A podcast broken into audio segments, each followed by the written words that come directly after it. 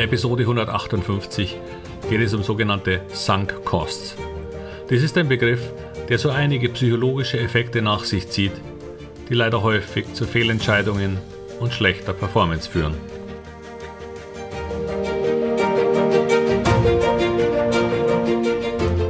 Herzlich willkommen, moin und Servus beim Podcast Aktien verstehen und erfolgreich nutzen. Mein Name ist Wilhelm Scholze.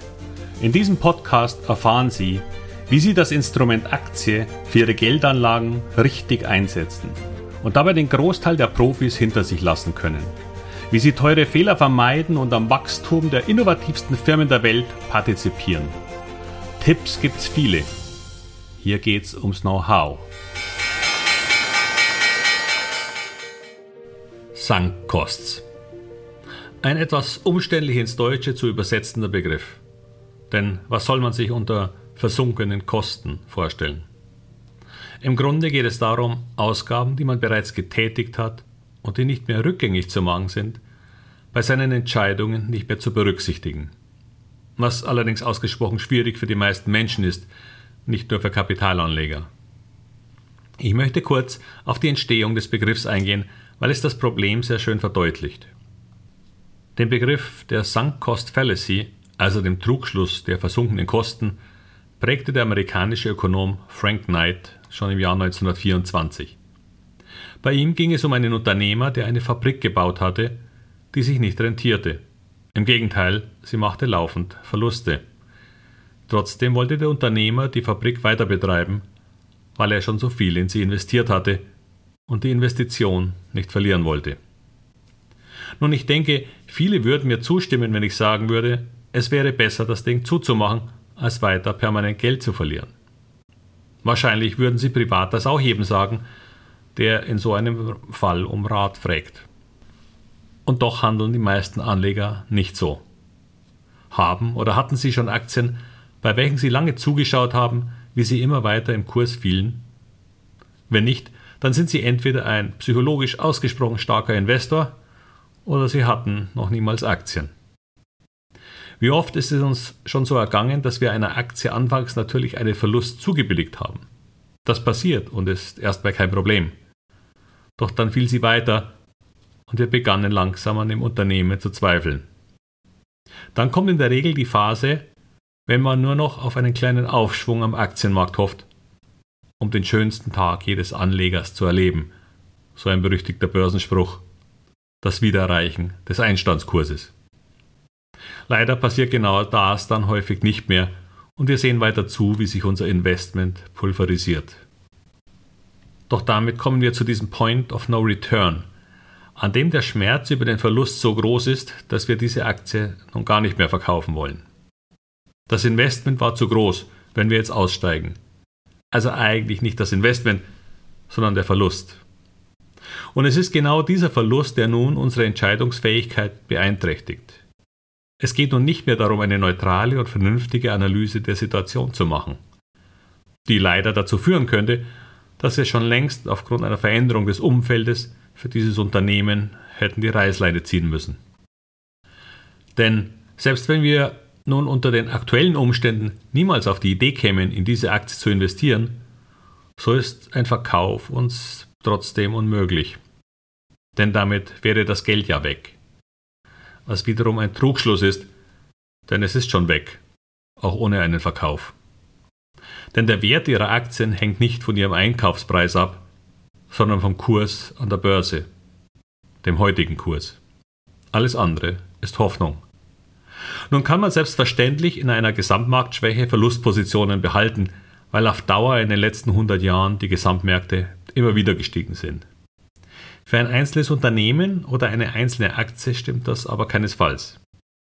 Denken Sie nur an Karstadt, eine Firma, die aufgrund des Benko-Desasters wieder ums Überleben kämpft.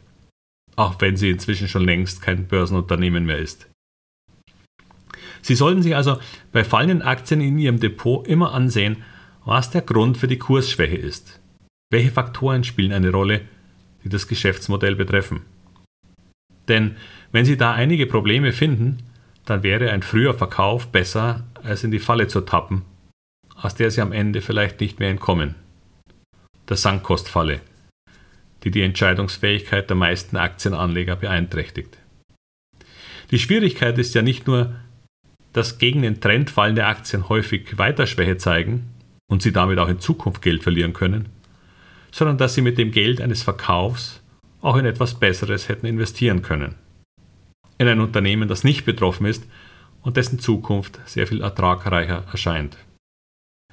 Machen Sie daher vielleicht immer wieder folgendes Gedankenexperiment. Überlegen Sie, ob Sie zum jetzigen Zeitpunkt wieder in diese Verlustaktie investieren würden. Zum aktuellen Preis, der ja deutlich niedriger ist als Ihr Einstandspreis. Wenn nicht, haben Sie ohnehin die Lösung. Und es gibt einen weiteren Test.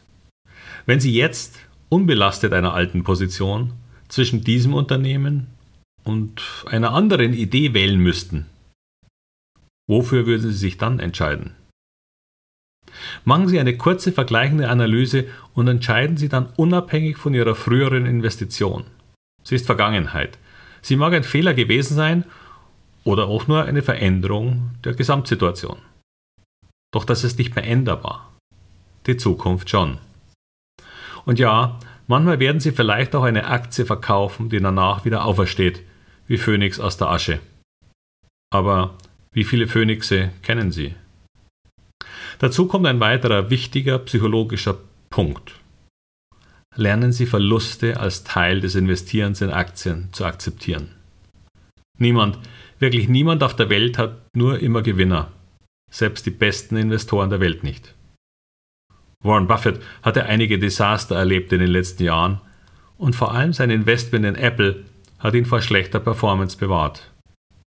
Peter Lynch hatte einmal 1400 Aktien in seinem Magellan-Fonds und er hatte Hunderte und Tausende Verliereraktien immer wieder dabei. Bill Ackman verlor ein Vermögen mit einer Pharmaaktie vor einigen Jahren. Jeder verliert an der Börse auch Geld. Man muss nur mehr gewinnen. Und witzigerweise noch nicht mal öfter richtig liegen als falsch. Kein Problem, wenn man Apple oder Tesla hatte. Doch das rechtzeitige Reduzieren bzw. Erkennen, dass es eine Aktie nicht mehr wert ist, gehalten zu werden, unterscheidet die großen Gewinner von allen anderen.